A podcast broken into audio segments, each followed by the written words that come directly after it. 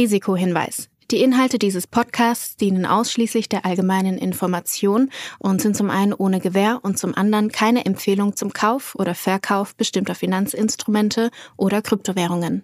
Die Podcast-Hosts oder Gäste haben unter Umständen Positionen in den besprochenen Finanzinstrumenten oder Kryptowährungen. Es handelt sich hierbei nicht um Anlageberatung. Ihr entscheidet selbst, was ihr macht.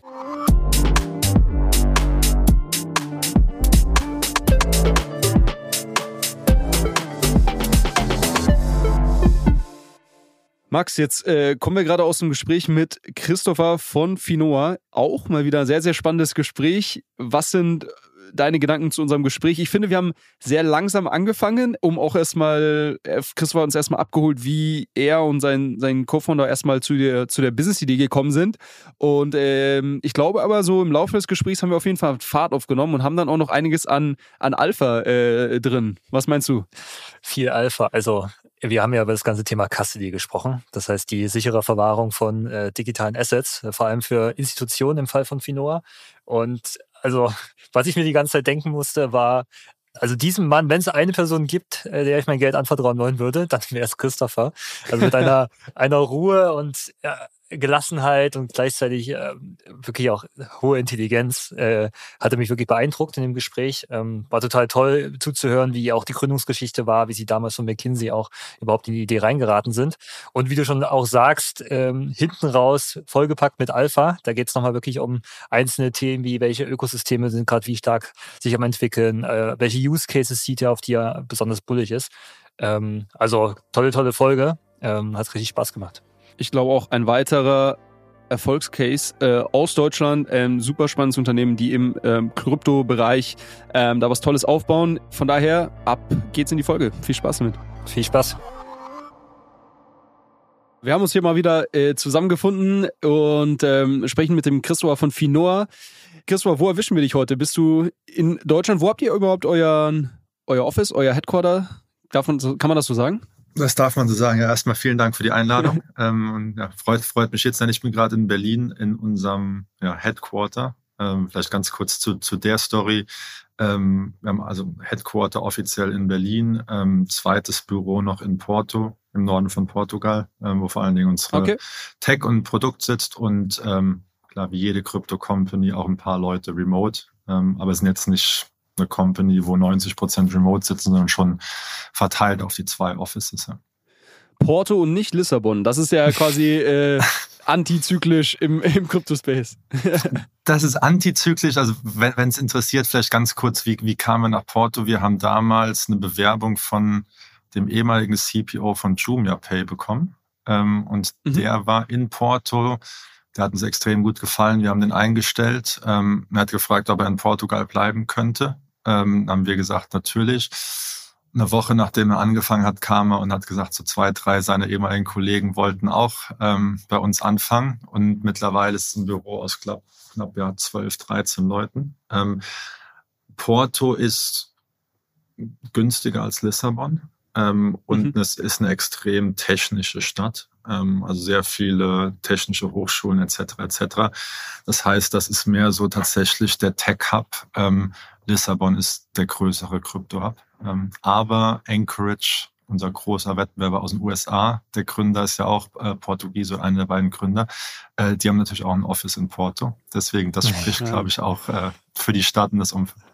Ja, lokaler Wettbewerb. Und, und wie ja. hat, hat, sich das jetzt irgendwie auch geändert, dass die einige Leute jetzt auch sagen, vielleicht ziehe ich auch wieder weg aus Portugal? Da hatte ich zumindest gehört, dass, dass da die Steuerrichtlinien, die ja sehr pro Krypto gewesen sind oder bisher gewesen sind, dass die auch wieder verschärfen. Gab es da jetzt äh, erste Gedanken, auch äh, vielleicht sogar nach Deutschland zu ziehen? Ja, ich glaube von, ich glaube in Lissabon siehst du das tatsächlich mehr. Also Porto ist noch eine sehr, sag mal, nationale portugiesische Stadt, aber ich glaube vor allen Dingen, äh, mein Lissabon, der Süden von Portugal, hat extrem profitiert von der Pandemie, äh, dann natürlich von der Krypto-Steuerbefreiung ähm, ja, da. Ähm, aber ich glaube, in dem Moment, wo das, wo das Steuer oder die Steuervorteile fallen, ist das natürlich auch wieder, wo du einige Leute sehen wirst, die umziehen werden. Also mhm. in Dubai ist ist immer so ein, so ein klassischer ähm, Platz. Zypern gibt's viele Krypto-Leute, die da leben. Also ich glaube, so diese Steuerkarawane, die wird irgendwann weiterziehen. Ähm, wenn wenn du es nicht schaffst, und ich glaube, da ist ja auch Lissabon extrem stark dran interessiert, ein wirklich nachhaltiges Ökosystem zu bauen. Also ich glaube, was du gesehen hast in der Pandemie, ist extrem viel ähm, Geld hingegangen im Sinne von erfolgreichen Gründern, erfolgreiche Projekte. Die Frage ist wirklich, wie nachhaltig ist das da? Werden da neue Startups gegründet? Setzen sich da VC-Funds auf und so weiter und so fort? Weil wenn das Geld tatsächlich nicht im Land bleibt ähm, oder auch nicht im Land investiert wird, dann ist es, glaube ich, auch kein nachhaltiges äh, Unterfangen. Ja. Mhm. Ja, also ihr, ihr wachst ja auch äh, sehr fleißig. Vielleicht ist dann äh, bald das dritte Office irgendwann in Dubai. Ähm, aber bevor wir da vielleicht reingehen, was, äh, was auch die Maßnahmen sind, die ihr ergreift, um das Wachstum irgendwie weiter anzukurbeln, vielleicht so ein bisschen Kontext auch. Wir wollen ganz kurz auch über deine Gründungsgeschichte reden. Ähm, ganz äh, natürlich erklären, tief reingehen, was, was macht Finoa eigentlich. Äh, ganz spannend ist ja, dass sowohl du als auch dein Mitgründer vorher bei McKinsey waren und da als Consultants gearbeitet haben. Stellt sich natürlich die Frage, gerade auch 2018, klar, wir kommen frisch irgendwie aus dem äh, ICO-Hype. Äh, aber was, was machen da so zwei äh, quasi McKinsey-Consultants, äh, dass sie dann auf einmal auf die Idee kommen, in Krypto reinzugehen? Ja.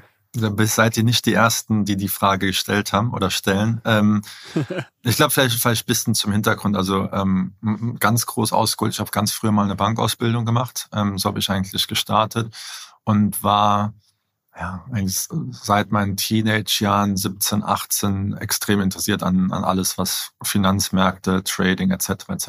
ist. Ähm, und bin so auch tatsächlich in den Kryptobereich reingekommen. Also es war Ende 16, eigentlich dann so Januar 17, wo ich wirklich angefangen habe zu investieren. Und am Anfang war es eine reine Asset-Klasse für mich zum Investieren.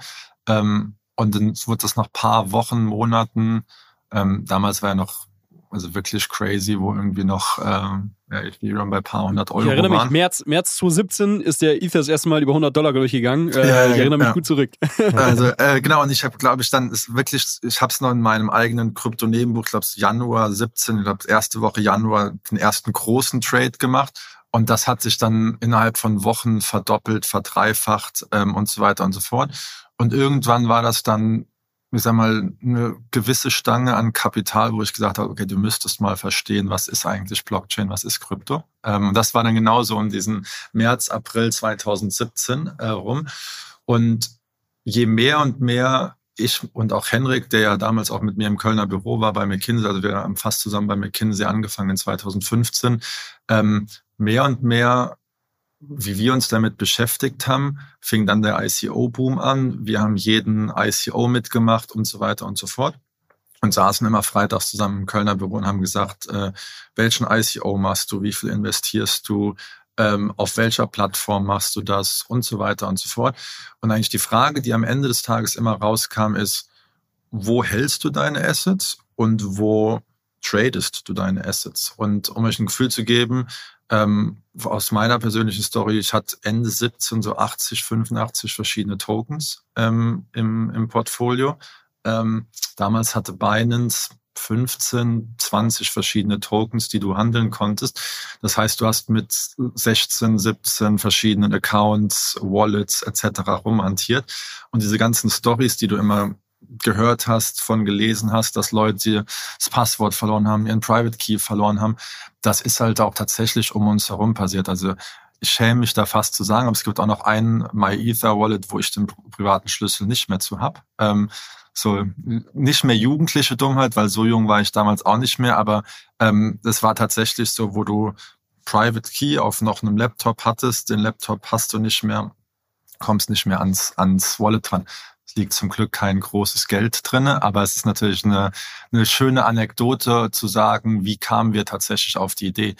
Dann sind wir beide ähm, in den MBA gegangen und sind ja zufällig auch an derselben ähm, Uni gelandet. Das war dann die IE Business School in Madrid, wo wir von McKinsey aus unseren MBA gemacht haben saßen dann in unserer gemeinsamen madrilenischen Wohnung, haben gesagt, wir sind super bullish auf den Space, auf die Technologie, ähm, haben auch extrem Lust, was in dem Bereich zu machen. Plus Risk-Free Environment, ein Jahr MBA, bist noch bei McKinsey angestellt. Das heißt, du kannst probieren, äh, was du willst. Und haben so eigentlich angefangen.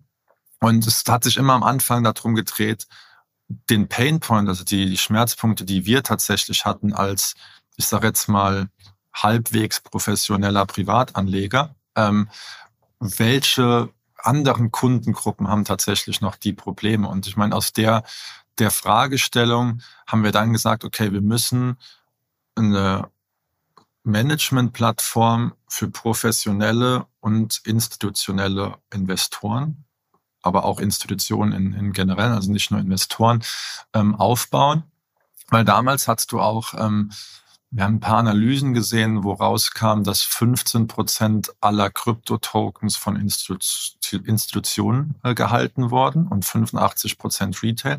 Wenn du das tatsächlich vergleichst mit der traditionellen Welt, ist es genau andersrum. Also du hast 85 bis 90 Prozent, die in, in institutionellen Händen sind. Und aus dem Aspekt haben wir eigentlich gesagt, okay, wenn das ein institutionelle ja, Mainstream-Adoption ähm, haben sollte, dann brauchst du im Endeffekt auch eine Lösung, die sich auf diesen B2B-institutionellen ähm, Bereich konzentriert. Und daher haben wir von Anfang an im Endeffekt gesagt, okay, das ist unser unser, ähm, ja, unsere Kundenzielgruppe.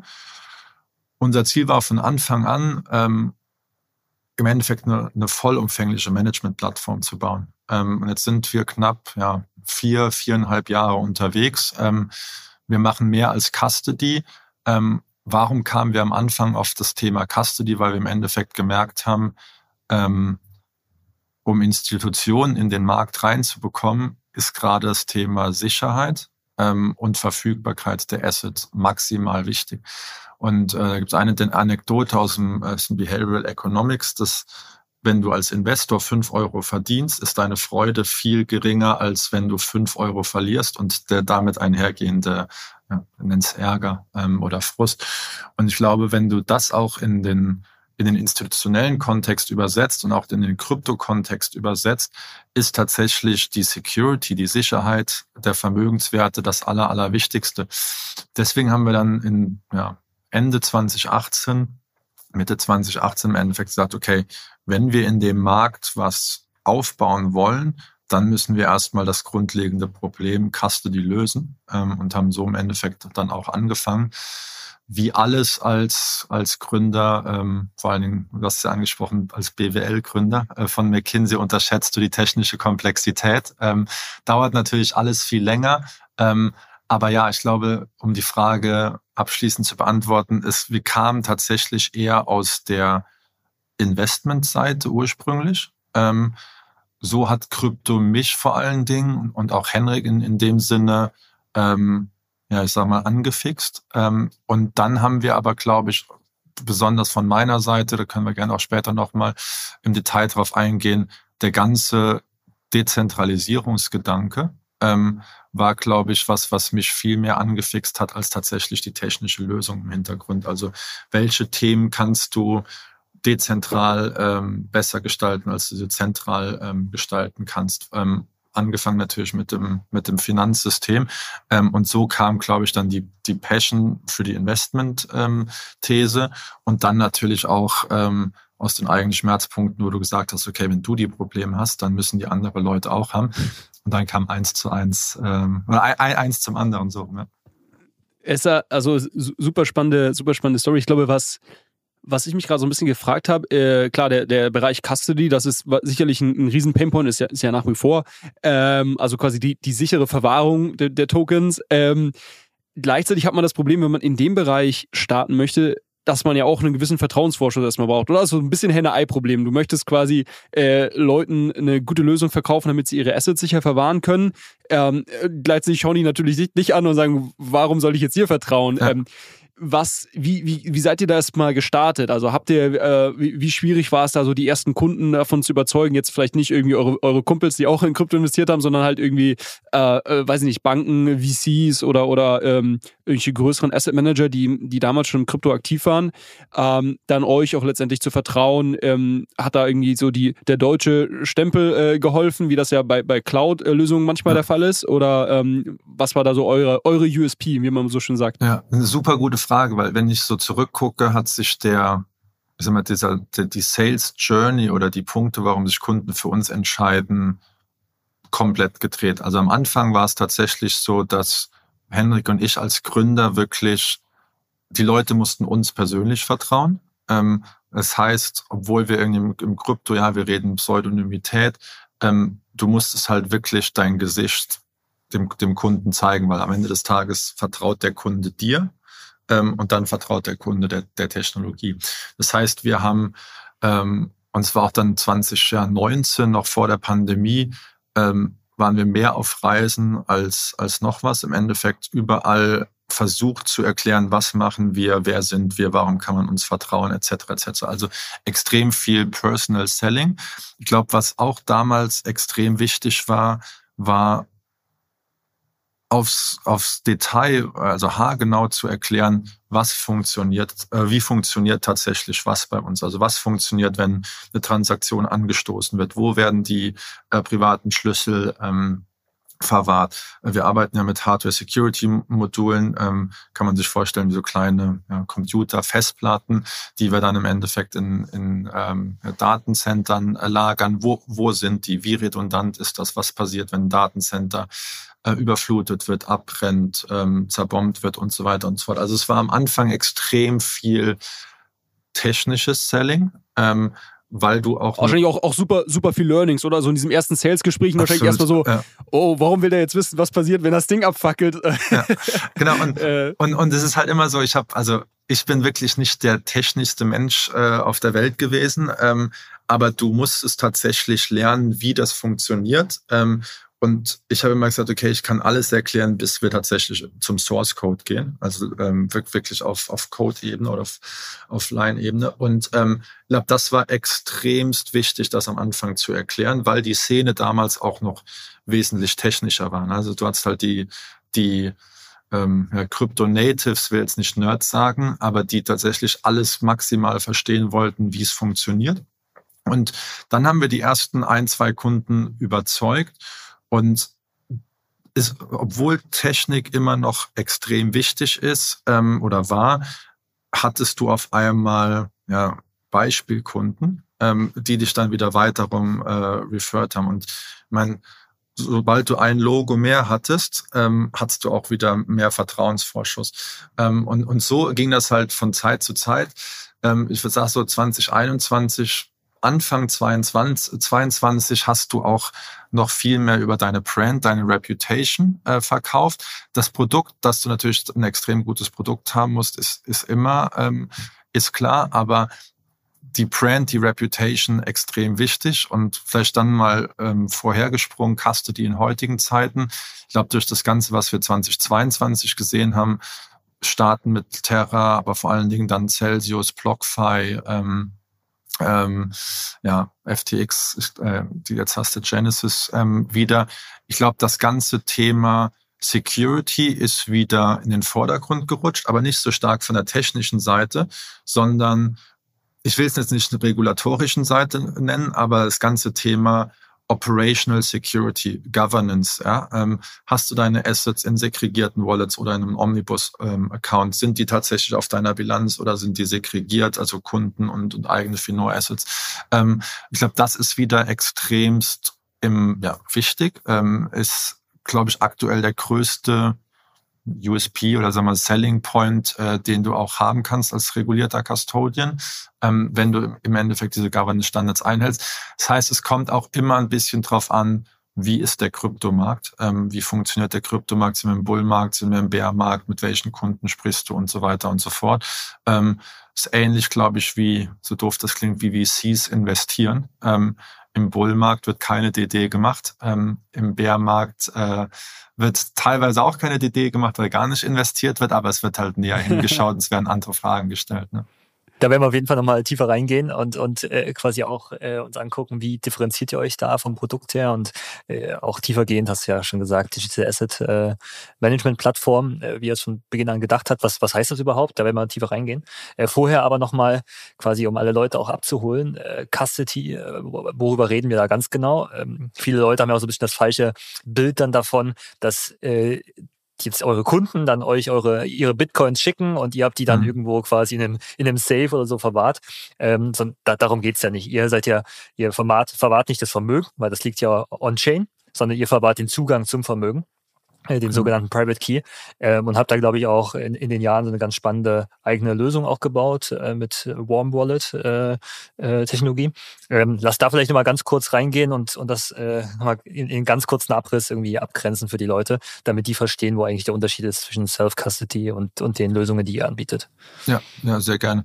Ähm, ich glaube, ich fange fang kurz an mit, wie sah die, die Landschaft 2017, 18 an, äh, aus? Ähm, und, und wie sieht's heute aus? Weil was du gesagt hast mit, ja, Leute schicken dir die Bitcoins und dann werden die Private Key irgendwie in einem im Vault gehalten. Das ist tatsächlich, was du teilweise in 2017, 2018 gesehen hast. Ich glaube, es gibt ja die, die lustigen Anekdoten, ist keine Anekdoten, aber im Endeffekt äh, gibt es ja auch Anbieter, die den privaten Schlüssel ausgedruckt haben und in Schweizer Alpen in einem, in einem Bunker ähm, liegen haben und da im Endeffekt ähm, die Private Keys für ihre Kunden verwahren. Das ist natürlich, ich sag mal, von der technischen Seite extrem sicher. Ähm, du hast ein kleines operationelles Risiko, aber wenn wir das auch mal exkludieren, das hat aber sehr wenig mit dem Thema Digitalisierung und äh, wie wir es im Englischen immer nennen, Accessibility, also Verfügbarkeit, Zugänglichkeit ähm, der, der Assets ähm, zu tun. Und ich glaube, einen Schritt zurück, was heißt Custody tatsächlich? Custody heißt die Verwahrung des privaten Schlüssels. Ähm, Und du hast es, Max, ganz, ganz gut schon gesagt. Wenn du in der traditionellen Welt von Custody sprichst, dann sprichst du ja tatsächlich von der Verwahrung des Assets. Ähm, Also wenn wir an eine State Street, Bank of New York Mellon und so weiter und so fort ähm, denken. Im Kryptobereich verwahrst du tatsächlich nicht das Asset, sondern du verwahrst tatsächlich nur den privaten Schlüssel, der, wie du dir das vorstellen kannst, im Endeffekt das Wallet öffnet. Ähm, Und du siehst dann, was in dem Wallet drin ist.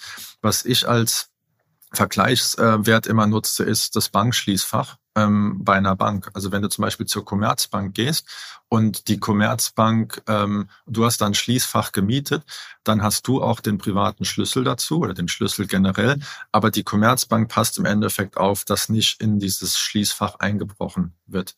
Ähm, der ganz große Unterschied zwischen dem Custodian in der Kryptowelt und dem Schließfachanbieter ist, dass die Blockchain natürlich eine öffentliche Datenbank ist und du siehst, was in dem Schließfach drin ist. Also es ist eigentlich ein transparentes Schließfach, ähm, während du bei einer Commerzbank im Schließfach nicht tatsächlich siehst, ähm, was drin ist. Und ich glaube, dann gibt's nochmal verschiedene Anbieter, wo du sagst, es gibt die Anbieter, die den privaten Schlüssel für dich wirklich halten. Ähm, es gibt Anbieter, die wo du Self-Custody ähm, machst, wo du tatsächlich den privaten Schlüssel hältst, ähm, sei es ein Metamask und so weiter und so fort. Und dann gibt's, glaube ich, Anbieter in der Mitte, wo wir auch reinfallen, die sagen, okay, wir stellen dir die technische Lösung zur Verfügung, um den privaten Schlüssel zu verwahren, aber weder wir noch du als Kunde kennen tatsächlich den privaten Schlüssel. Und das ist im Endeffekt, wie unsere Custody-Lösung funktioniert und wie auch die Custody-Lösung von, ich sag mal, den Custodians funktioniert, die sich auf vor allen Dingen institutionelle ähm, Investoren ähm, ähm, fokussiert haben, also ein Anchorage aus den USA, ein Copper ähm, aus UK, wo du wirklich sagst, okay, wir kreieren den privaten Schlüssel in einer sicheren Umgebung für den Kunden. Wir ähm, setzen den privaten Schlüssel für den Kunden. Ähm, also wir matchen im Endeffekt Kunde zu privaten Schlüssel. Und über verschiedene Security-Mechanismen kann dann der Kunde diesen privaten Schlüssel nutzen, um seine Bitcoins ähm, zum Beispiel auf eine andere Adresse ähm, zu, zu senden. Und ich glaube, das ist dementsprechend ist das ein, ein Unterschied zwischen Self-Custody und ja, auf der anderen Seite im, im Schweizer Bunker hält jemand deinen privaten Schlüssel und theoretisch kann da ein Mitarbeiter oder mehrere Mitarbeiter von der Firma sagen, okay, wir klauen jetzt den privaten Schlüssel und ziehen die Assets ab. Und dann hast du, glaube ich, diese, lass uns die mal digitalen Custodians nennen, die in der Regel eine Lösung gebaut haben, wo du den privaten Schlüssel für den Kunden kreierst, den sicher verwahrst, aber du als Verwahrer den Schlüssel gar nicht nutzen kannst, sondern im Endeffekt nur der Kunde den, den Schlüssel nutzen kann. Jetzt wird der geneigte äh, Zuhörer oder auch ihr fragen, okay, was passiert denn, wenn irgendwie ähm, ja diese sichere Umgebung, diese Hardware-Security-Module, wenn die, wie gesagt, abbrennen, überflutet werden und so weiter und so fort. Dann gibt's natürlich unter regulatorischen Vorschriften mit Anwälten, Notaren etc. etc. einen ähm, ähm, ja, Recovery-Mechanismus, wo du sagst, okay, Kunde und Verwahrer äh, können die privaten Schlüssel wiederherstellen ähm, auf dann einem sogenannten anderen äh, Hardware-Security-Modul. Genau, das heißt, äh, ihr, ihr selbst, aber also nochmal aus Kundensicht betrachtet, ähm, äh, da ist aber klassisch der Login, dann wie man es so kennt aus einer klassischen Web 2-Welt, dass die dann sich per E-Mail anlocken auf eure Plattform, äh, einloggen und dann damit ihren äh, Assets äh, hantieren können. Genau, also es ist klassisch, wenn du dir, also von der UI, UX-Perspektive ist es klassisch ein, ja, nennt es ein Online-Banking. Ähm, wir haben die Lösung natürlich auch als API für größere institutionelle Kunden, aber klassisches Online-Banking, wo du sagst, ähm, du loggst dich bei uns ein, du siehst deine Bestände, ähm, du kannst äh, depositen, du kannst Assets abziehen, ähm, du kannst staken, kannst traden und so weiter und so fort. Also von aus der Perspektive ist das sehr, sehr Web 2 ähnlich ähm, mhm. oder auch ähnlich, was du, ich sag mal, auf der Retail-Seite von Kryptobörsen siehst, aber natürlich mit äh, viel größerem Fokus auf ja, das ganze Thema Security, Governance ähm, und institutionelle äh, Services, ähm, sei es Reporting, Administration und so weiter und so fort. Ja. Super spannend. Jetzt äh, hat so vor, also erstmal, ich glaube, das Geschäftsmodell stelle ich mir äh, relativ einfach vor. Ich denke, ihr nehmt euch irgendeine Fee dafür, dass ihr, dass ihr das, diesen Service anbietet. Der ist ja vielleicht noch gekoppelt an die Menge an Assets, die dort verwaltet ja. werden. Äh, so, sag ich mal, Asset under Management wahrscheinlich irgendwie oder Assets, Assets under Custody wahrscheinlich als relevante äh, Metrik für euch. Ähm, du hast vorhin schon gesagt, äh, hier der regulierte Custodian. Ähm, und das ist, glaube ich, ein Thema, was sehr spannend ist, weil äh, ich, ich meine, es gibt nur eine Handvoll von äh, Unternehmen, die in Deutschland überhaupt diese Lizenz haben, ähm, das zu machen, was, was ihr macht.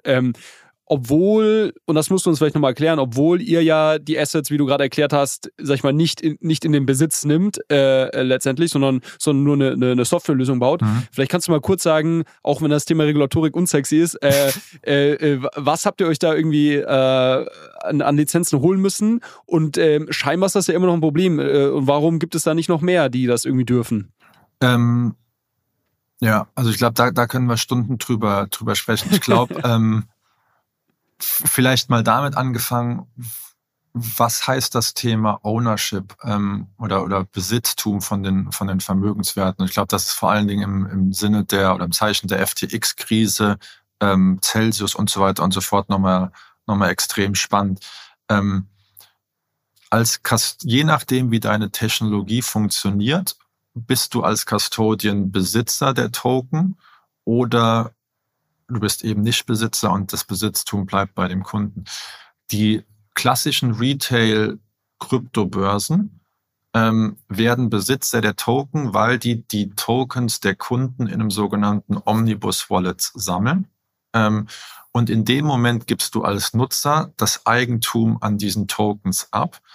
Die Börse ähm, bilanziert das als Vermögenswert auf ihrer eigenen Bilanz und hat gleichzeitig eine Verbindlichkeit gegenüber dem Kunden von einem Bitcoin, sagen wir mal. Das Interessante dabei ist, du hast eine Verbindlichkeit ähm, gegenüber dem Kunden für einen Bitcoin, aber du hast nicht die Verbindlichkeit für einen speziellen Bitcoin, den du eingeliefert hast. Und ich mhm. glaube, das ist, das ist eine ganz, ganz große Unterscheidung, wenn du sagst Omnibus-Account versus äh, sogenannte segregierte Wallets, also segregierte Accounts, weil in dem Moment, wo du segregierte Accounts hast, kannst du jederzeit sagen, der Bitcoin gehört dem Julius und der Bitcoin gehört dem Max. Und in dem Moment sind wir als Verwahrer nicht mehr, wir verwahren nicht die Vermögenswerte, sondern wir verwahren auch rechtlich einfach nur den privaten Schlüssel ähm, wie im Endeffekt äh, die Schließfachanalogie. Und dementsprechend ähm, kommen wir auch als Verwahrer niemals äh, in den Besitz dieser Vermögenswerte, weil als zweiter Punkt, wie vorhin auch schon besprochen, wir können die Assets nicht bewegen, weil wir auch nicht den privaten Schlüssel ähm, äh, nutzen können. Wenn du das an einem Omnibus-Setup machst, wie das ja auch viele verschiedene machen, also einen Coinbase zum Beispiel, ähm, dann musst du das tatsächlich auf der Bilanz bilanzieren. Und dann äh, bist du natürlich auch, auch Besitzer davon. Ich glaube, warum äh, zu der anderen Frage Regulierung in Deutschland? Wir sind, äh, auch um ganz transparent zu sein, wir sind ja auch bisher nur vorläufig ähm, lizenziert unter der 64Y-Lizenz, ähm, um da vielleicht ein bisschen Luft, äh, Licht ins Dunkle zu bringen. Ähm, das Gesetz ist am 1. Januar 2020 ähm, in Kraft getreten und hat im Endeffekt gesagt, jeder, der Krypto-Custody, also die Verwahrung von privaten Schlüsseln in Deutschland anbieten möchte, braucht eine Lizenz. Alle, die das schon vor dem 01.01.2020 gemacht haben, ähm, dürfen mit einer sogenannten ähm, vorläufigen Lizenz weiterarbeiten, wenn sie tatsächlich einen Antrag einreichen. Und ich glaube, das hat dazu geführt, dass äh, im Dezember 2019 ganz, ganz viele Firmen einfach pro forma äh, mal gesagt haben, sie machen das und dann auch einen Antrag eingereicht haben. Davon haben aber tatsächlich sehr wenige Custody als Geschäftsmodell. Ich glaube, mittlerweile, jetzt, wenn ich nicht falsch bin, ähm, haben vier Unternehmen in Deutschland die Lizenz bekommen. Ähm, mhm. Und ich glaube, wir sind ja auch immer in, in ähm, stetigem Austausch mit mit dem, äh, dem, dem Regulierer, mit der BaFin. Ähm, natürlich nach dem, was 2022 passiert ist und auch ehrlicherweise nach den Vorfällen außerhalb der Kryptowelt, wenn wir uns Screensell angucken, wenn wir uns Wirecard angucken, ähm, ist der Regulierer wesentlich vorsichtiger ähm, und äh, schaut sich die Unternehmen schon, schon extrem genau an. Dazu kommt noch, und deswegen ist auch unser Prozess ein Stück weit langsamer als, als geplant gewesen. Ähm, wir haben uns in der Zwischenzeit noch für zwei weitere Lizenzen beworben, ähm, weil das spielt dann alles in den Gedanken, okay, Management-Plattform, nicht nur eine Custody-Plattform, weil du sagst, okay, wir wollen dem Kunden auch voll digitalen Handel bei uns auf der Plattform anbieten. Das heißt, wir haben uns für im Englischen ist es die Broker-Dealer-Lizenz, in Deutschland heißt es Anlage vermitteln. Das heißt im Endeffekt, du darfst ähm, Kunden-Orders zu einem Liquidity-Platz, ähm, also Liqu zu einer Liquidity-Venue ähm, routen. Das heißt, ähm, wir bleiben nicht nur bei der Custody-Lizenz stehen, sondern sagen auch, okay, wir, wir gehen äh, mehr und mehr. Generell glaube ich, so viel auch auf die BaFin und ja, den deutschen Regulierer geschimpft wird. Ich glaube, es ist immer noch super, super progressiv, was, was Deutschland da 2019 gemacht hat, wenn du es vergleichst mit, ähm, mit anderen Ländern, auch mit den USA. Ich glaube, wir haben hier einfach einen, einen anderen Ansatz. Es wird früh reguliert, aber du hast im Endeffekt einen, ein Spielfeld, wo du weißt, wo du spielen darfst, wo du nicht spielen darfst. Ähm, und es wird versucht, das mit der Industrie zu machen. Ähm, in den USA, wenn, wenn wir mit unseren Kollegen da sprechen, ähm, du machst halt was, aber du wirst halt viel, viel, viel schneller bestraft. Ähm, und dann hast du noch verschiedene Regulierungsentities ähm, in, in den USA, die sich alle streiten, wer ist jetzt dafür, dafür zuständig. Und du hast manchmal das Gefühl, dass in anderen Ländern tatsächlich eher, ja, die, also Zerstörung ist ein starkes Wort, aber es geht eher darum, zu sagen, okay, wir arbeiten gegen das Kryptosystem, gegen die, die Kryptoökonomie. Ähm, hier in Deutschland ist eher der Fall, okay, wir setzen uns früh hin, versuchen was und hören dann den Unternehmen zu und gehen den Weg mit denen zusammen. Was ist das Bessere von beiden, kann man, glaube ich, nicht, äh, nicht so, so klar sagen. Aber ich glaube schon, dass du auch in dem Regulierungsgedanken den Unterschied siehst zwischen, okay, wir sind die wesentlich konservativeren, vorsichtigeren Europäer gegenüber den, den Amerikanern. Ähm, aber ich glaube, ähm, dass, dass der europäische Markt ein interessanter Markt ist, ähm, ist klar dass auf der Europäischen Unionsebene mit, mit Mika und so weiter und so fort Harmonisierung stattfindet, ist auch was Gutes. Könnte schneller gehen.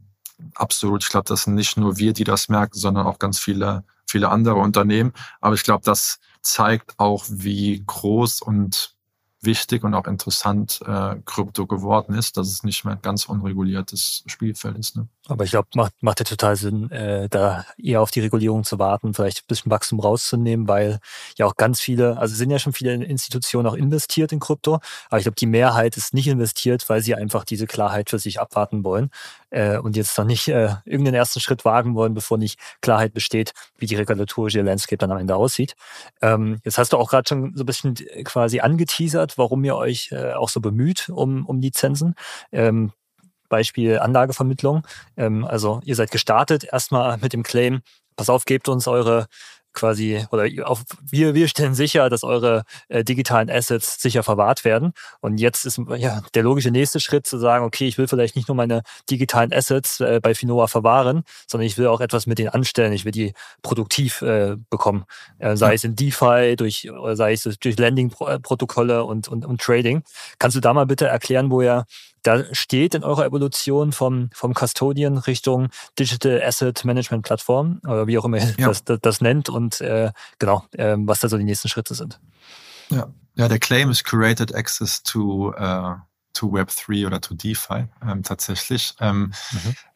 Genau, also wir haben, wir haben, glaube ich, um kurz nochmal zurückzuspringen auf, auf die Story und ich glaube, das, äh, ja, das, das wichtigste Jahr war da 2020. Wir sind 2019 gestartet mit einem tatsächlich sehr langweiligen Produkt reine Bitcoin und Ethereum Custody. Ähm, und aus User-Perspektive, du schickst was rein und kannst es wieder rausschicken. Ähm, ist ein gutes Produkt, äh, sehr sticky ähm, im Sinne von ja, Kunde, äh, Vermögenswerte, Revenue und so weiter und so fort. Aber es ist nicht so, dass der Kunde tagtäglich mit dir interagiert. Ähm, und im Jahr 2020 haben wir unsere, ich sag mal, Token-Palette, also die Tokens, die wir auf unserer Plattform unterstützen, massiv ausgebaut. Ähm, haben extrem viele, was damals irgendwie, ja, ähm, Ethereum Killer genannt wurden, also so Nian, Flow und so weiter und so fort ähm, eingebunden und damit unsere Kundschaft extrem ver, ähm, äh, vergrößert, aber eben auch die, die Breite an, an Tokens, die wir unterstützen. Der Großteil der Tokens waren Proof-of-Stake-Netzwerke ähm, und dementsprechend haben wir seit ja, Herbst, Frühwinter 2020 auch Staking angeboten. Ähm, wir haben das aber angeboten über Drittparteien, also ein Figment, Chorus One, ähm, Blockdaemon im Endeffekt die, die großen Staking-Provider, die du, die du kennst auf der Welt, ähm, und haben teilweise auch unseren Kunden geholfen, OTC-Trades zu machen. Ähm, mhm. So, und dann haben wir im Sommer 2021 im Endeffekt gesagt, okay, das ganze Thema Staking mit Ethereum Richtung Proof of Stake wird wesentlich interessanter für uns. Ähm, Staking ist ein Thema, wo wir, wenn du bisschen zwischen den Zeilen liest und hörst, wo du irgendwann auch eine Regulierung ähm, sehr wahrscheinlich ähm, haben, für haben wirst. Ähm, und es gibt tatsächlich keinen europäischen Unions ähm, Staking Provider.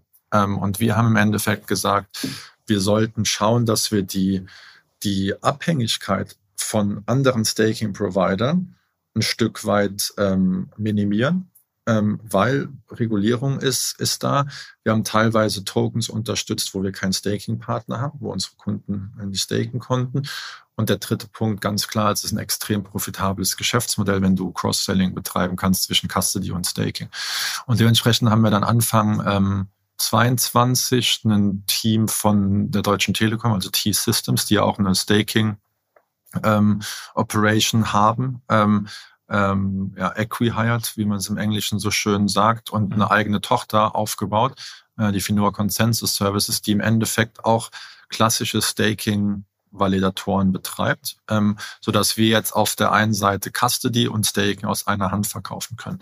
Ähm, so das ist das ist der Progress auf der ähm, auf der Staking-Seite, was natürlich aus Geschäftsmodell-Gesichtspunkten extrem spannend ist, weil natürlich jetzt auf der Custody-Seite Geld verdienst, du verdienst auf der Staking-Seite Geld. Und jetzt als nächstes großes ähm, Produkt kommt in dem Moment, wo wir die Anlagevermittlung erhalten, dann auch unser Trading-Produkt, Handelsprodukt, ähm, wo wir mit der DLT Finance aus Frankfurt zusammenarbeiten. Das ist eine Wertpapierhandelsbank, mhm. wo wir im Endeffekt sagen, okay, unsere Kunden können über die DLT handeln, ähm, aber wir sind im Endeffekt der Bote, also der Vermittler ähm, zwischen Kunde und, und DLT, wodurch der Kunde dann auch ähm, über unsere Plattform ähm, automatisiert handeln kann oder digital handeln kann. Das Thema Lending ähm, hast du kurz angesprochen.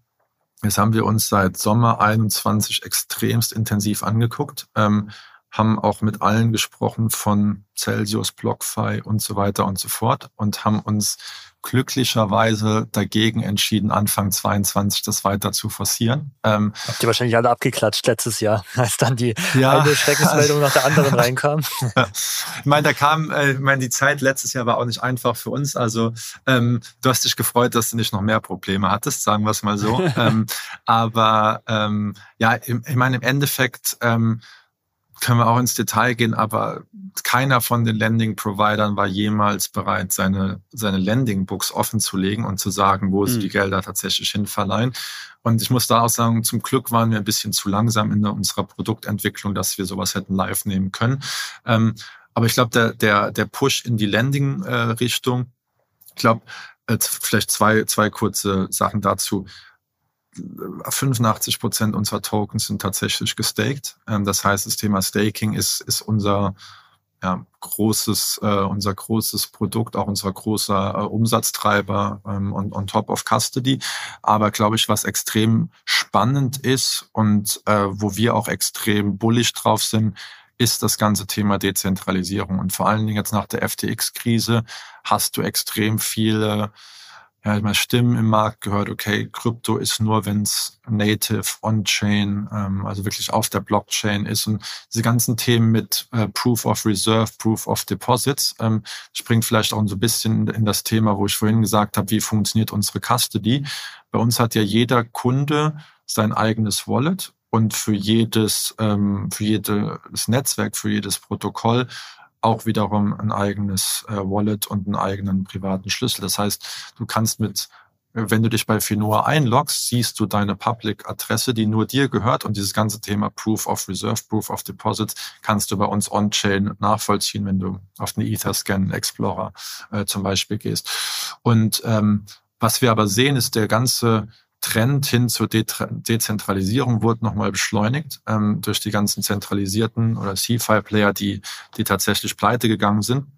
Deswegen werden wir gegen ja, Frühsommer ähm, ein Produkt rausbringen, was wir tatsächlich DeFi Connect nennen, wo wir sagen, wir ermöglichen unseren Investoren mit sämtlichen permissioned, ähm, aber ich glaube, das ist auch wichtig aus der Regulationsseite, ähm, zentralen Applikationen ähm, zu interagieren. Also sei es ein Aave Arc auf der Landing-Seite, sei es ein One-Inch Pro, die ja versuchen, eine Permissioned äh, DEX, also dezentrale Exchange zu bauen, ähm, sei es jemand wie Centrifuge hier in Berlin, die im Endeffekt sagen, wir machen, wir bringen Real-World Assets äh, on-Chain. Und dann musst du dir das vorstellen, dass wir wir haben einen sehr großen Dezentralisierungs- und Open Finance-Gedanken. Ja, wir sind im Endeffekt ein Custodian, das heißt immer noch ein bisschen Inter Intermediär. Aber unsere Hypothese, unsere DNA ist eigentlich zu sagen, okay, wir wollen unseren Kunden ermöglichen, DeFi wahrzunehmen, Dezentralisierung äh, wahrzunehmen. Wir sind aber im Endeffekt derjenige, der es denen ermöglicht, der es denen erleichtert, in, in den Space zu kommen.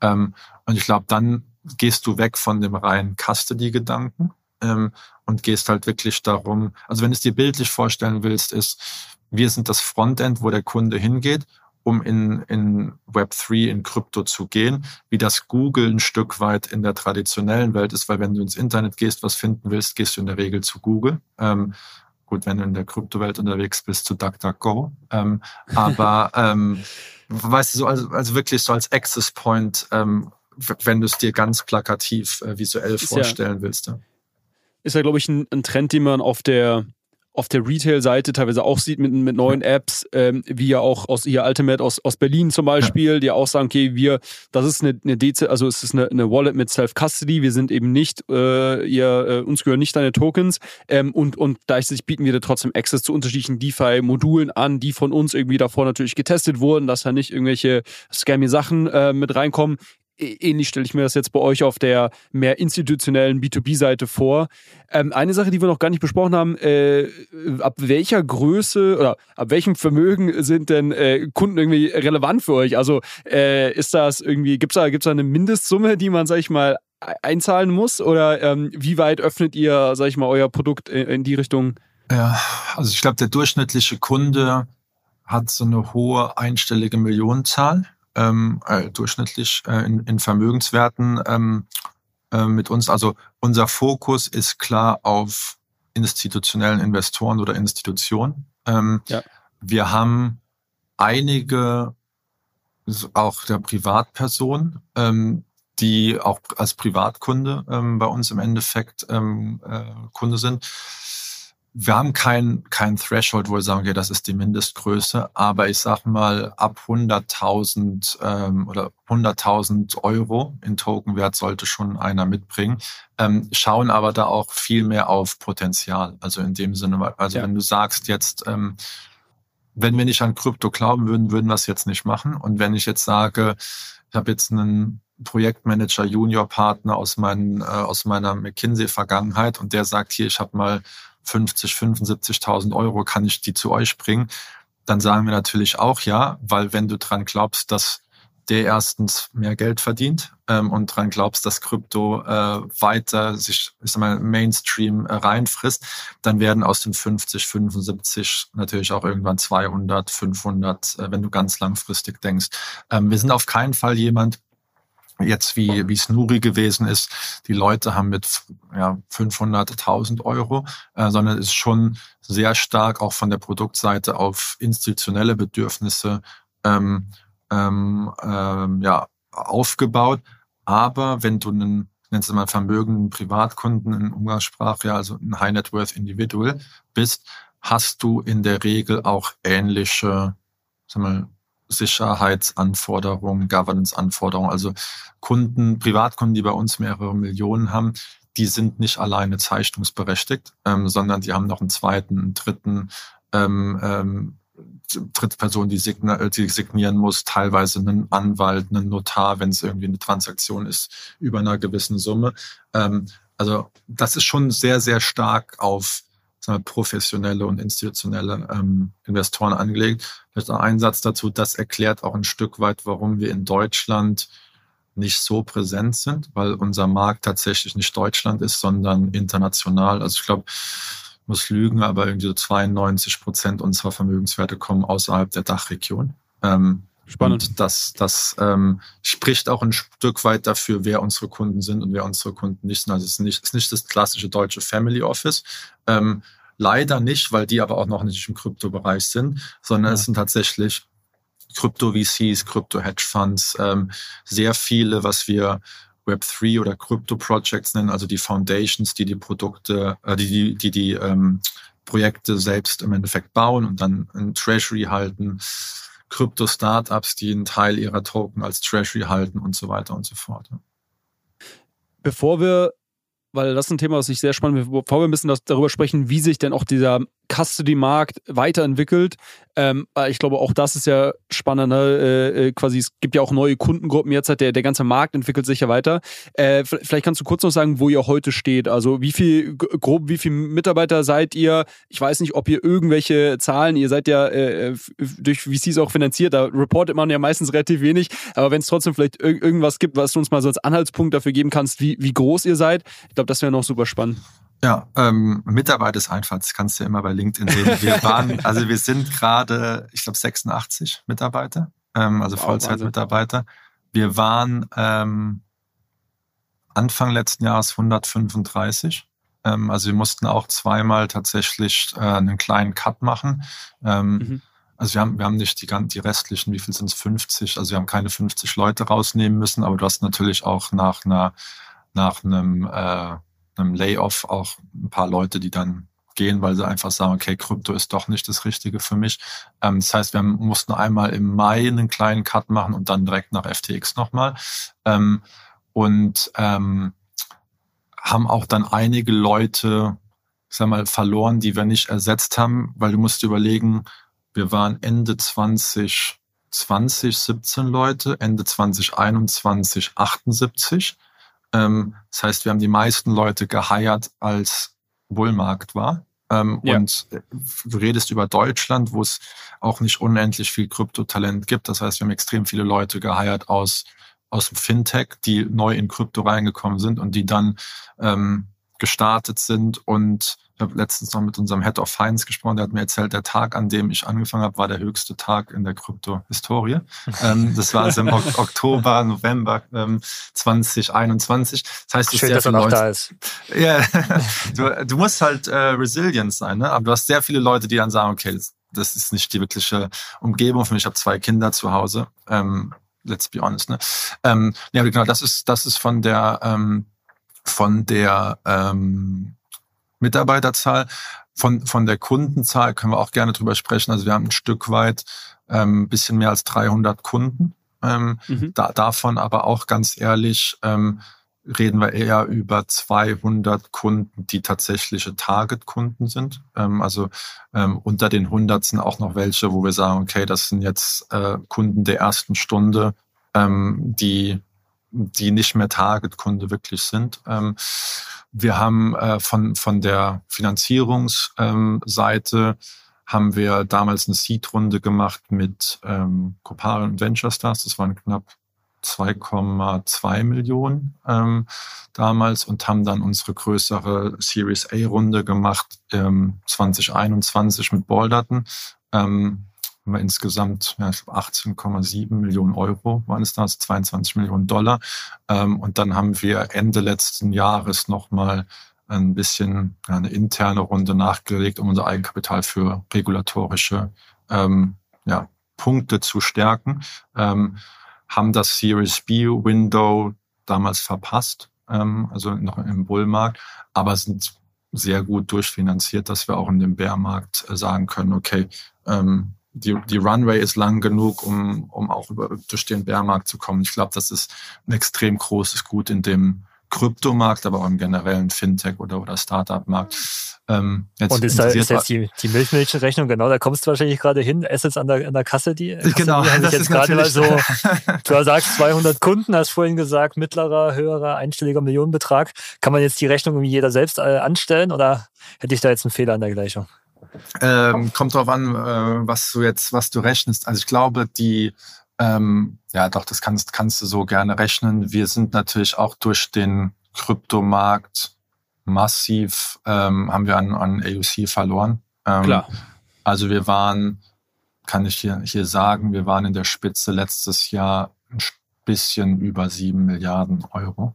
Ähm, und ähm, das hat natürlich durch den Kryptomarkt stark gelitten. Ähm, den Dreisatz, wo wir jetzt ungefähr sind, ähm, den lasse ich den, dann jeder, den macht jeder zu Hause. genau. ja, super spannend. Ich meine natürlich, also auch na, auch super spannend, dass du das, dass du das so offen teilst äh, mit, mit, sag ich mal, äh, Entlassung und, und natürlich dem, dem, dem ultraschnellen Wachstum, was man in manchen Phasen hat. Und natürlich, äh, ihr seid natürlich sehr dependent, hast du ja gerade er ja. erklärt, natürlich an den, an den Kryptomarkt an, als solchen. Ähm, und dass man halt dann vielleicht auch natürlich übersteuert ähm, und, und dann jetzt natürlich wieder irgendwie ein bisschen gegenlenken muss. Aber ich glaube, so wie ich euch oder dich jetzt verstanden habe, ihr, habt ihr ja auch die, die Convictions würde ich ja auch nicht bauen in dem Bereich, dass der Markt natürlich langfristig viel, viel größer wird und vor allem, und, und da glaube ich, seid ihr in einer sehr spannenden Position, ich glaube vor allem auch von der institutionellen Seite. Also ich glaube, das ist ein Thema, wo ich auch, ähm, wenn ich mich mit Leuten unterhalte, unglaublich viele Stimmen höre, dass, dass da sehr, sehr viele Leute auch trotz FTX, trotz, trotz allem drum und dran, äh, nach wie vor sehr interessiert sind, in diesen Markt reinzukommen. Ähm, und ich glaube auch, das ganze Thema Regulierung, was wir schon angesprochen haben, vielleicht auch das Thema dann Access zu wirklich irgendwie dezentralen Protokollen, die natürlich wiederum ein gewisses Risiko dann rausnehmen, ähm, dass das eigentlich den Markt nur vorbereitet für irgendwie eine größere Adoption und ihr dann natürlich hoffentlich auch wieder entsprechend wachsen könnt. Ähm, ich hatte es vorhin schon gesagt, was mich interessieren würde, ist so, wie entwickelt sich dieser ganze Markt jetzt äh, weiter äh, auf, auf der Custody-Seite? Ähm, wir haben ja irgendwie, es, es, du hast schon ein paar Namen genannt vorhin, es gibt ja in den USA äh, sehr große, ein paar sehr große Anbieter. Ähm, es gibt in Europa, glaube ich, jetzt nicht so viel ganz so große ähm, ähm, wie in den USA, aber, grundsätzlich gibt es schon ein paar Leute, die sich in dem Bereich platzieren. Du hast teilweise Börsen wie ein Coinbase, die ja versuchen, da auch irgendwie eigene Produkte zu bauen für, für die größeren äh, Kunden, sag ich mal, um denen nochmal ein maßgeschneidertes Produkt anzubieten. Und dann sehen wir irgendwie den Trend, den du ja gerade schon ein bisschen anhand von eurem Produkt skizziert hast, dass man sich versucht, natürlich auch so ein bisschen äh, ja, zu vertikalisieren und nicht mehr zu sagen, okay, äh, hier die Assets sind nur irgendwie sicher verwahrt durch unser, durch unser Produkt, sondern du kannst hier auch noch durch mit, mit uns, sag ich mal, unterschiedliche ähm, Produkte, sei es Staking oder sei es irgendwie Access to DeFi irgendwie wahrnehmen. Ähm, was gibt es da für Trends, die wir jetzt gerade irgendwie vielleicht noch nicht genannt haben oder, oder wo, wo sagst du, be bewegt sich der Markt hin? Gerade auch vielleicht äh, jetzt im, im, im, sag ich mal, nach diesen ganzen Geschehnissen im letzten Jahr, wo viele Leute erstmal gemerkt haben, dass wenn ich irgendwie auf Coinbase, äh, Kraken oder, oder wo auch immer bin, dass äh, dann vielleicht meine Tokens wirklich überge übergehen an die Börse und ich nicht keinen großen Anspruch habe, wenn die mal pleite gehen. Ja, ja sehr gut Frage. Ich glaube, du hast ähm von allen Providern, die so sagen wir, 17, 18, 19 angefangen haben, ähm, hast du mittlerweile einen Trend, wo sich sehr viele in verschiedene Richtungen bewegen, was du von außen vielleicht gar nicht so wahrnimmst. Ähm, und ich glaube, du hast auf der einen Seite Spieler, die reine Tech-Provider geworden sind. Ähm, beste Beispiel dafür ist Fireblocks ähm, aus den ja. USA. Aber da würde ich auch die, die Jungs von Tengeni ähm, in, in München hinzuzählen, die 2019, 2020 haben wir ab und an noch mal um denselben Kunden gepitcht. Mittlerweile ist deren Geschäft ähm, viel stärker auf das reine, ich sage jetzt mal, äh, Tech-Provider-Geschäft ähm, plus natürlich auch ähm, wenn wir über digitale Securities, also Security Tokens, digitale Wertpapiere reden, ähm, das ist auch nochmal ein Differenzierungsfaktor. Also du hast auf der einen Seite die, die Tech-Provider, auf der anderen Seite hast du, ich sag mal, die Custodians, die den Endkunden wirklich bedienen wollen und um den Endkunden bedienen zu wollen, natürlich auch vertikal wachsen im Sinne von Staking anbieten, ähm, DeFi-Connection äh, anbieten und so weiter und so fort. Und ich glaube, in dem Preissegment, äh, in dem, in dem Segment an, an Verwahrern musst du nochmal unterscheiden, welche Kundengruppe du tatsächlich ähm, äh, bedienst. Weil was du natürlich hast, ist ein Coinbase, die der Riese im, im Markt sind ähm, und die natürlich das beste Produkt haben, wenn du Custody für Bitcoin machen möchtest und Custody kaufen und verkaufen äh, magst. Warum? Das ist ein extrem einfaches Produkt mittlerweile. Ähm, und dann gehe ich natürlich zu demjenigen, der das größte Balance Sheet hat. Ähm, und wo ich weiß, okay, wenn ich da meine 100 Millionen ähm, in Bitcoin verliere, das könnten die vom, vom Balance Sheet bezahlen. Das heißt, mhm. so, ein, so ein Case wie Tesla, MicroStrategy, das ist ein ganz, ganz, ganz einfaches Geschäft, was du sagst, du machst das bei dem, der das größte äh, Balance Sheet hat. Wenn du jetzt sagst, du bist ein, ein professioneller, sehr, sehr anspruchsvoller Kunde und lass uns vielleicht den, die Anekdote in der oder die Analogie in der, in der traditionellen Finanzwelt nehmen. Ähm, du gehst zur Deutschen Bank oder du gehst zu einer kleinen Privatbank, wo du irgendwie äh, White Glove Service bekommst, wo du Customized Reporting bekommst und so weiter und so fort, ähm, dann gehst du als professioneller Kunde eher zu der Privatbank. Und in dem Sinne kannst du sagen, so Player wie ein Anchorage, wie wir, ähm, aber auch Copper fokussieren sich viel mehr auf wirklich die professionellen ähm, Investoren. Ähm, nicht so viel den Mainstream, ähm, sondern wirklich die Investoren, die höhere Anforderungen haben als nur Custody, sondern da geht es dann darum, okay, kann ich Smart Contracts ähm, on-chain callen aus, ähm, aus deiner, aus deiner Custody-Lösung? Kann ich von Tag eins irgendwie den Token bei dir halten und äh, den Token bei dir, bei der staken? Kann ich die in ein Liquid Staking ähm, stecken und die rausziehen und dann im Endeffekt wieder verleihen? Also da hast du, da hast du tatsächlich viel größere Anforderungen an das Produkt, eine viel größere Produktkomplexität. Ähm, aber du hast natürlich auch dann ein ganz anderes Margen, Margen, Margengeschäft. Ne?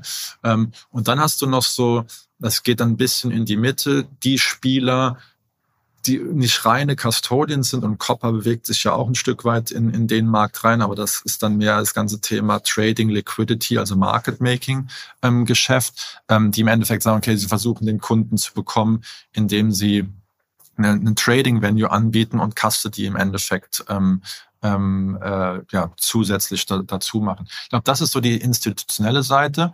Was du natürlich siehst, und das hast du ja auch schon mit, mit Ultimate angesprochen, von der Retail-Seite kommt extrem viel Druck durch das ganze Thema Self-Custody. Ähm, mhm. Und es wird da definitiv auch einen Spillover geben und es ist teilweise auch schon bei einem Fireblocks, aber auch bei so, so Spielern wie Credo, ähm, ähm, Argent wird sich irgendwann auch sagen, okay, versuchen wir nicht diesen institutionellen Markt ähm, anzugreifen, dass du auch sehen wirst, dass Institutionen Richtung Self-Custody gehen. Ähm, ich glaube, das ist extrem spannend, weil ähm, dann musst du dich wiederum fragen, was ist Custody tatsächlich? Custody ist ja nicht nur eine reine Technologieleistung, sondern es ist der ganze Service, die ganzen Operations drumherum. Also wer hat denn dann am Ende des Tages einen Chart von dem Private Key? Wer signiert eine Transaktion? Und was du definitiv sehen wirst, ist, dass sehr, sehr große Institutionen, vielleicht auch große Hedgefonds, ähm, sagen, okay, sie nutzen eine reine Tech-Lösung, weil sie vielleicht keinen regulierten Verwahrer brauchen. Ähm, aber haben die ganzen Operations im Endeffekt in-house, äh, weil sie es in der traditionellen Welt auch in-house haben. Du wirst aber den Großteil der Investoren sagen, meine Stärke ist nicht irgendwie die Custody Operations zu machen oder sicherzustellen, dass ich handeln kann, sondern meine Stärke ist die Investmententscheidung. Und ich glaube, da wird sich der Markt auch noch mehr und mehr wegdivergieren, wo du sagst, will ich als, als Institution, will ich als Fonds die ganzen Operations selbst verwalten? Ähm, muss das mein COO machen? Muss der irgendwie noch fünf Leute einstellen? Ähm, oder sage ich, okay, ich gliedere das komplett aus, wie ich es auch in der traditionellen Welt mache. Und ich glaube, das ist dann so die spannende, spannende Frage, wer bewegt sich in welche Richtung ähm, über die nächsten ja, fünf, zehn, zehn Jahre als, als wir uns letztes Jahr in, in Paris beim, beim Joggen im Regen tatsächlich gesehen haben, äh, da sind wir an dem, an dem, an dem Boot vorbeigelaufen, wo, wo Near, äh, die Near-Blockchain ja irgendwie ihr, ja. ihr Venue aufgeschlagen hattest. Und ich glaube, da hast du mir erzählt, dass ihr einer der ersten war, die überhaupt Custody für, auf Near ähm, angeboten habt. Ähm, das ist mir im Kopf geblieben, weil ich das ganz spannend fand aus eurer Position im Markt, dass ihr natürlich auch viele Trends äh, sicherlich sehr früh wahrnimmt, weil euch irgendwie eure Kunden dann fragen, hey, irgendwie kann ich hier Near äh, Assets verwalten oder, oder was was auch immer.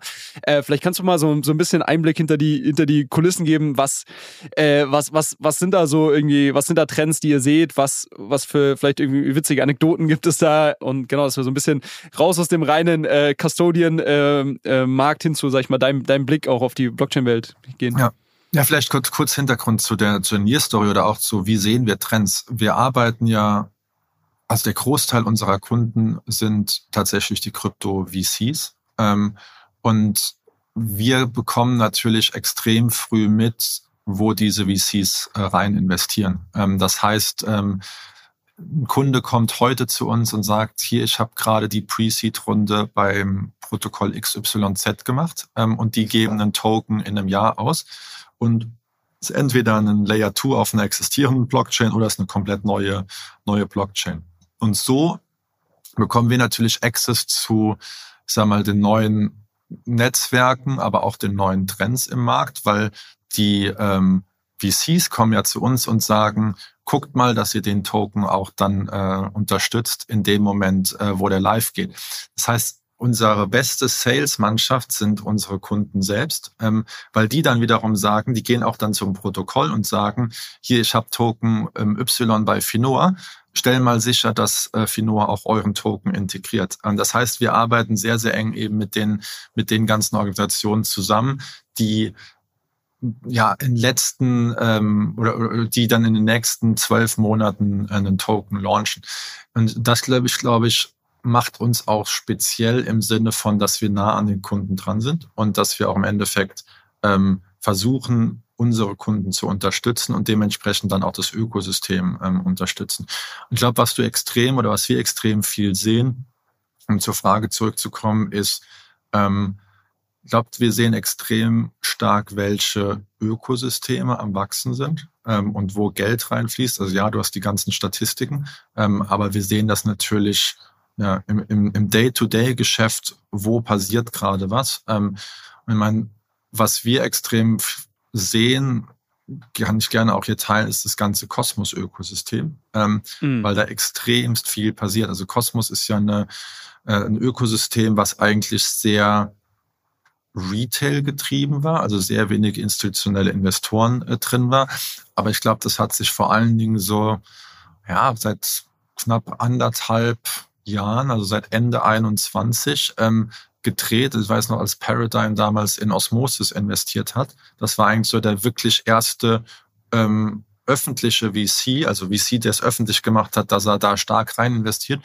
Und das siehst du auch. Und wenn du dir anschaust, wo passieren die Token-Launches so in den nächsten Monaten, in den nächsten Quartalen, ist das Kosmos-Ökosystem ist extrem stark am, am Wachsen. Also ähm, Kaif, hier ein Berliner Projekt zum Beispiel, was auch auf dem Kosmos-Ökosystem baut, ähm, äh, wird bald launchen. Wir reden über DYDX, ähm, wo, glaube ich, jeder drauf schaut. Äh, Celestia, ähm, die auch, auch verwandt sind mit dem Ökosystem. Das heißt, ähm, das, das ist was, was, was wir extrem spannend finden. Ich glaube, alles rund, rund um ETH. Ähm, also, ich meine, das ist ein Trend, der sich wieder sehr stark beschleunigt hat, vor allen Dingen durch die Layer 2s, Arbitrum, Optimism ähm, etc. etc. Ähm, und du siehst auch mehr und mehr jetzt, wo wir den Merge hatten, jetzt kommt das Shanghai Upgrade, dass ETH auch wieder an, an Fahrt gewinnt. Und ich glaube, dann hast du einige Protokolle, die so ganz langsam an Fahrt gewinnen, aber langsam aber sicher. Also NIR zum Beispiel ist eins, ähm, jahrelang unterm Radar gebaut, aber jetzt mit dem NEP 141, ähm, also es ist ERC20 ähm, äquivalent auf der NIR-Blockchain, mhm. ähm, sehr viel im ganzen ReFi-Space, ähm, ähm, wo sie als Wettbewerber ähm, äh, gegen Celo antreten. Also du siehst schon, dass auf den, ja, am Anfang habe ich gesagt, Ethereum-Killern passiert schon teilweise extrem viel. Ähm, auf der anderen Seite siehst du auch, dass auf manchen Netzwerken sehr wenig passiert. Also hier ähm, ja, traurigerweise so Polkadot, ähm, Berliner ähm, Ökosystem. Da müssen, wir, da müssen wir mal ganz kurz äh, drüber sprechen, weil es ist äh, diese Woche wieder der von Electric Capital, kennst du 100 Pro, der Dev Report rausgekommen, welche Ökosysteme wachsen. So, und ja. ihr habt mir den natürlich mal angeschaut und ich bin jedes Jahr, oder ich weiß gar nicht, ob der Quartal, ich glaube jährlich kommt er raus, ne, mhm. bin ich wieder überrascht, dass Polkadot nach wie vor als äh, zweitaktivstes Ökosystem, was die Entwickleraktivität angeht, gerankt wird. Ich, äh, ne, großer Fan, so ich finde, finde ja. toll, was die für eine Technologie bauen. Nur nehme ich das überhaupt nicht so wahr im Markt. Also ich, man hört sehr wenig von Polkadot. Ähm, ja, es gab die ganzen Parachain-Auctions und alles. Ähm, das, das hat einen kleinen Hype ausgelöst. Meine Wahrnehmung ist eher, dass da relativ wenig passiert. Also ich würde das eher so in die Kategorie naja, wir wollen es jetzt niemanden mal nicht Cardano nennen, aber so eher so die Kategorie wenig Traction einordnen. Mhm. Äh, siehst du das ähnlich oder ähm, bist du bullischer?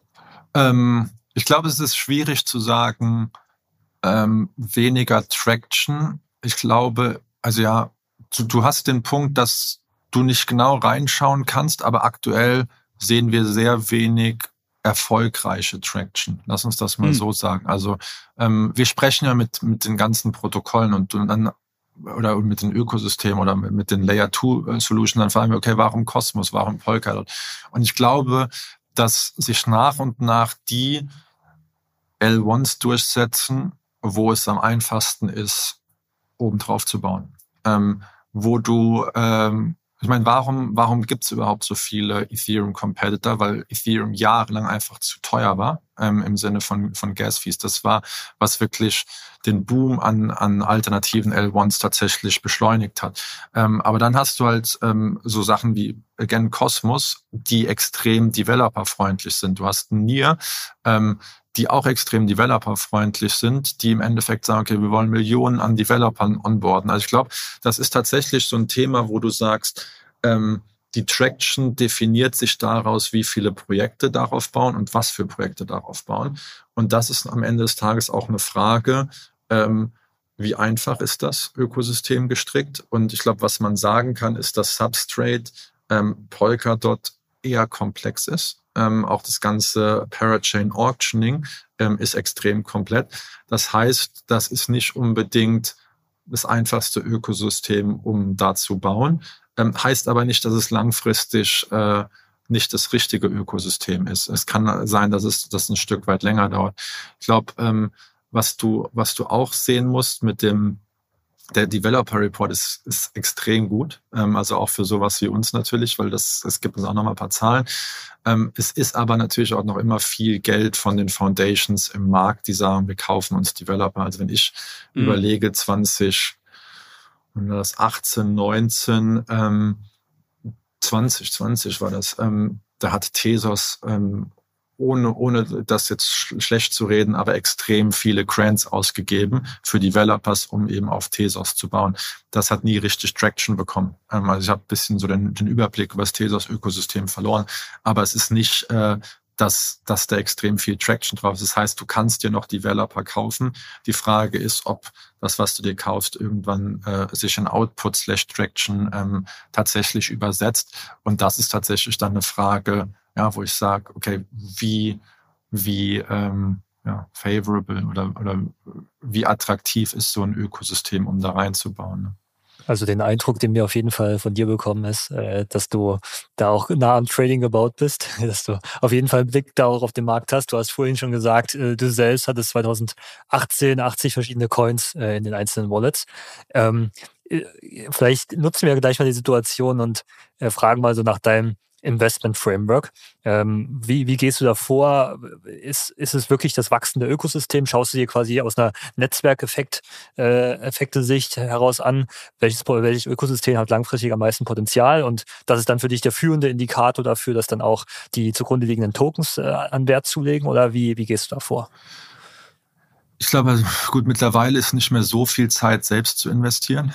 Ähm, da, da ist der, ist der Aber Alpha hast schon. du auf jeden Fall, hast du ja schon gesagt. Das, das stimmt. Du musst nur aufpassen, dass du nicht ins Insider-Trading kommst. Ähm, ja. genau.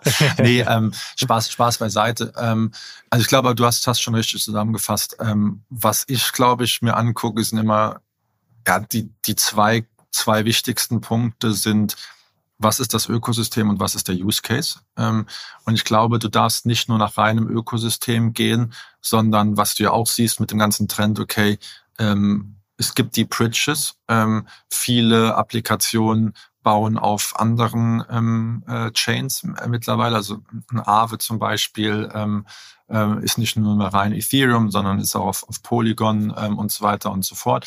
Das heißt, du musst ein bisschen betrachten, was ist das Ökosystem und was ist der Use Case ähm, ähm, da drin. Beispiel Osmosis ist, ist für mich Next ist kein Investment Advice, aber ist natürlich in einer extrem guten Position, weil sie in einem wachsenden Kosmos-Ökosystem ähm, sind und natürlich die erste und meines Erachtens auch beste äh, Decentralized Exchange ähm, sind. Ähm, Jetzt kommt DYDX aufs, aufs Kosmos-Ökosystem, das heißt, das wirst du auch nochmal sehen.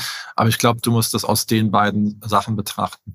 Wenn du natürlich eine große Position eingehst, musst du natürlich auch schauen, ähm, wer ist das Team dahinter. Ähm, ich glaube, manchmal ist auch, ähm, wer sind tatsächlich die VC-Investoren dahinter, ein, ein, ganz guter Indikator. Ähm, würde ich mich nicht 100% drauf verlassen, aber am Ende des Tages ist tatsächlich die Frage, Ökosystem, was ist der Use Case, ähm, was ist das Team und dann, wenn das Projekt ein bisschen mehr mature ist, was ist auch tatsächlich die Traction. Ähm, und dann musst, musst du schauen, okay, ähm, glaubst du da dran oder glaubst du nicht da dran? Ich meine, es gibt, es gibt gute Beispiele, wo du noch immer nicht weißt, kommt da was raus oder kommt da äh, nichts raus? Also die Finity Internet Computer ist so eines der besten Beispiele im, im Kryptomarkt. Ähm, du hast einen Filecoin, äh, Supervision, super Team. Die Traction ist noch nicht da, aber gewisse Dinge dauern, dauern tatsächlich einfach länger. Ähm, hier in Luxo aus Berlin, ähm, Fabian ja. Vogelsteller. Ähm, Launch bald, ne? Äh, Launch bald, wir haben gestern noch mit dem gesprochen. Ähm, das ist dann auch so ein, so ein Thema, wo du sagst, ja, extrem spannendes Projekt, ähm, super Team, wann kommt die Traction und die Traction musst du, musst du dann im Endeffekt sehen. Das Schöne ist aber, du siehst teilweise ähm, ein paar Monate vor Launch tatsächlich, okay, haben die Traction im Sinne von Kooperationen, Partnerships und so weiter und so fort. Ne? Eine Sache, die du jetzt nicht genannt hast, die ich mir mal ganz gerne anschaue und ähm, ist das ganze Thema Tokenomics und Token Design ähm, auch, äh, weil ich mir zum Beispiel anschaue, The Graph Protokoll, wo man ja meint, eigentlich super erfolgreich, ähm, ist ja auch quasi ja, ich glaube, Monopol nicht ganz, aber, aber nutzen extrem viele Leute als Infrastruktur fürs, äh, fürs ganze Thema Indexing. Äh, der Tokenpreis jetzt nicht unglaublich gut gelaufen, hat auch viel damit zusammen, dass sie viel Geld aufgenommen haben zu sehr, sehr niedrigen äh, Tokenpreisen und natürlich ja. da jetzt Leute immer noch teilweise Gewinne realisieren, während, äh, sag ich mal, der durchschnittliche Retail-Investor wahrscheinlich dick im Minus ist. Ähm, das ist, glaube ich, ein Thema und, und so, eine, so eine Hypothese, die ich habe, ähm, dass ich glaube, dass so dieses ganze Thema äh, Fund Fundamental äh, in Investment oder sagen wir, das, was man als Value Investment ja. äh, vielleicht aus den Equity Markets kennt, dass man wirklich sagt, okay, was, was äh, ist denn ein Token wert? Ne? Was, was ja. entspricht dem und was ist irgendwie der Wertzuwachs, der so einem Token langfristig ähm, ähm zukommt? Ähm, das ist, glaube ich, was, was wir immer mehr sehen werden im Crypto-Space auch. Ja, ist für mich, das ist, äh, würde ich so ein bisschen mit äh, rein subsumieren, was ist der Use Case und was ist dann tatsächlich der Use Case des Tokens. Ne? Also ja, okay. Token Economics ist das richtige Wort. Ich meine, das beste Beispiel ist äh, die, die Crypto Exchange Tokens. Also äh, teilweise hast du Utility Tokens, die haben keine Utility. Ähm, und ähm, ja, also im Endeffekt tatsächlich, ja, wenn du in Tokens investierst, redest du tatsächlich darüber, was ist, äh, was sind die Tokenomics. Ja. Und der Use Case, das heißt also genau einerseits die Tokenomics, ähm, das, die Token Utility. Auf der anderen Seite ist Use Case ist ja auch immer wieder so ein Buzzword oder so ein, so ein Überbegriff, den man häufig dis diskutieren möchte im Krypto. Ähm, wenn wir jetzt mal quasi Diskussionen von den jeweiligen Ökosystemen wegverlagern in die Anwendungen hinein, äh, was siehst du da an spannenden Entwicklungen? Ähm, an welche Use Cases glaubst du da äh, am stärksten für die nächsten zwei, drei Jahre? Also ich bin ein ganz großer Fan von äh, Decentralized Trading. Ähm, also ich glaube, alles, alles, was rund um wirklich Dezentralisierung vom, vom Finanzmarkt ähm, passiert, das ist tatsächlich was, wo ich extrem bullig drauf bin. Ich glaube, der zweite große Punkt ist ähm, Decentralized Data Storage. Ähm, ich glaube, das ist, das ist auch. So Arweave und so, solche Themen, oder? Genau, genau. Und das sind auch so, so klassische Themen, wo du sagst, okay, das ist, ähm, das dauert länger, als, als es viele Leute tatsächlich ähm, ja, sich wünschen oder sich erhoffen würden.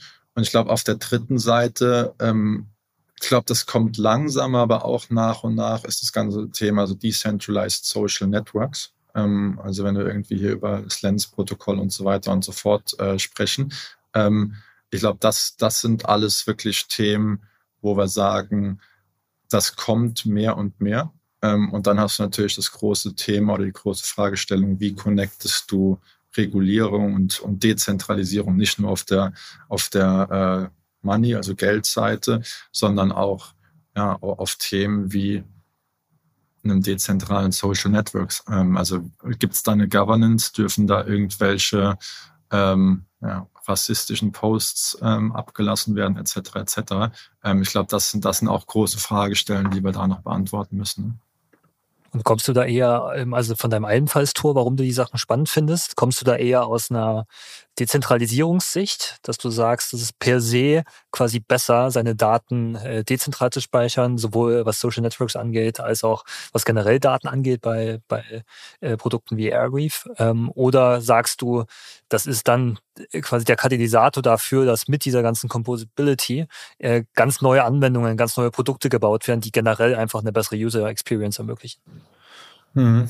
Also ich glaube, am Ende des Tages ist es ein, ist ein Mix aus beidem. Ähm, aber vor allen Dingen glaube ich, dass es ist einfach, einfach ein anderes Mindset, wo du sagst, okay, warum nutzt du eine dezentrale Lösung? Ich glaube, bis wir eine ähnliche UI oder eine vergleichbare UI, UX haben, wird das noch Jahre, wenn nicht vielleicht sogar Jahrzehnte ähm, auf, auf manchen Themen, äh, Themen dauern. Und ich glaube, das ist auch das große Problem, wenn du sagst, okay, warum ist Krypto noch nicht Mainstream?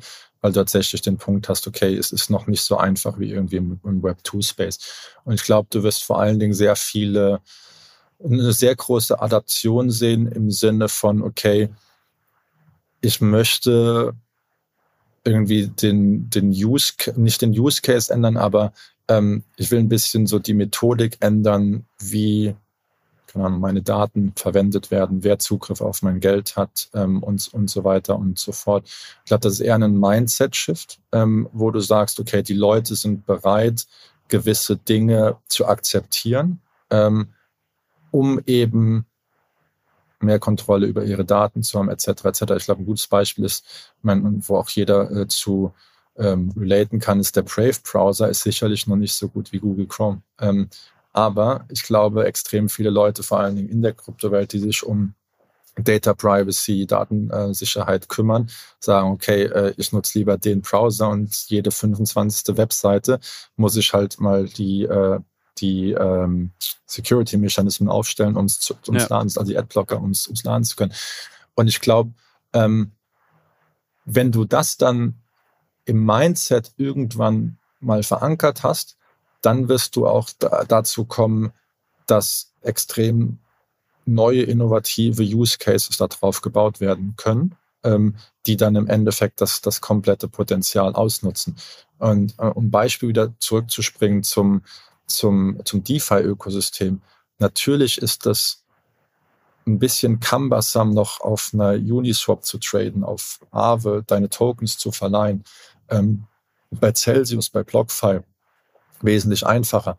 Aber wenn du dann im Endeffekt sagst, okay, du hast den, den ähm, automatisierten Margin Call oder automatisierte Liquidation in dem Sinne, äh, das sind dann tatsächlich Vorteile, die durch diese Dezentralisierung, Code ist gleich Law, ähm, natürlich extrem große Vorteile bringen. Und ich glaube, dann wirst du auch wieder, ähm, ich sag mal, Dinge sehen, die on top da drauf gebaut werden. Ähm, und dann wird das auch den Value tatsächlich extrem, äh, extrem erhöhen. Also ich glaube, es fängt an so ein bisschen mit einem Mindset-Shift.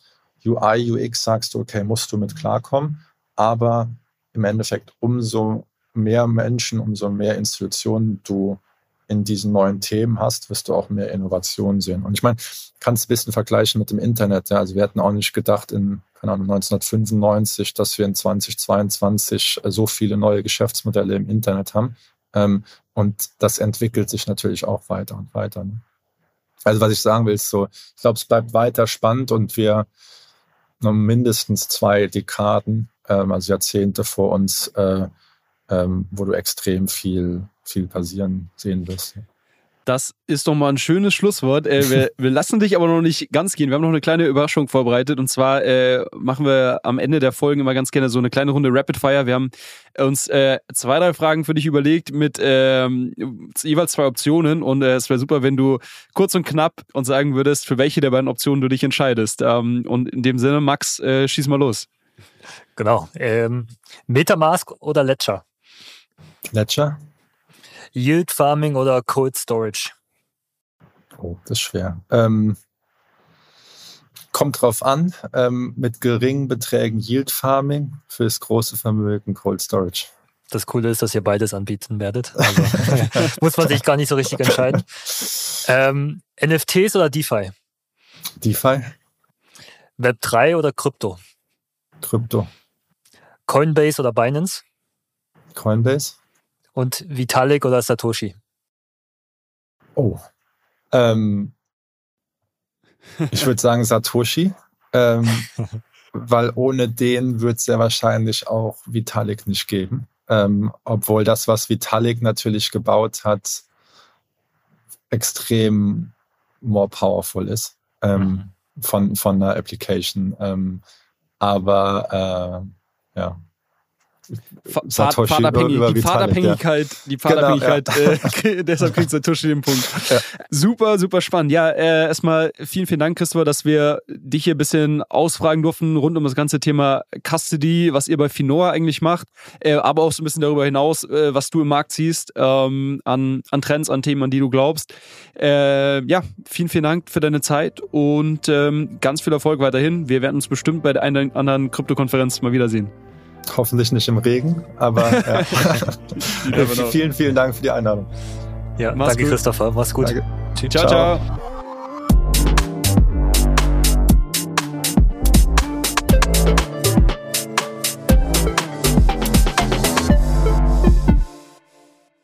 Dieser Podcast wird produziert von Podstars bei OMR.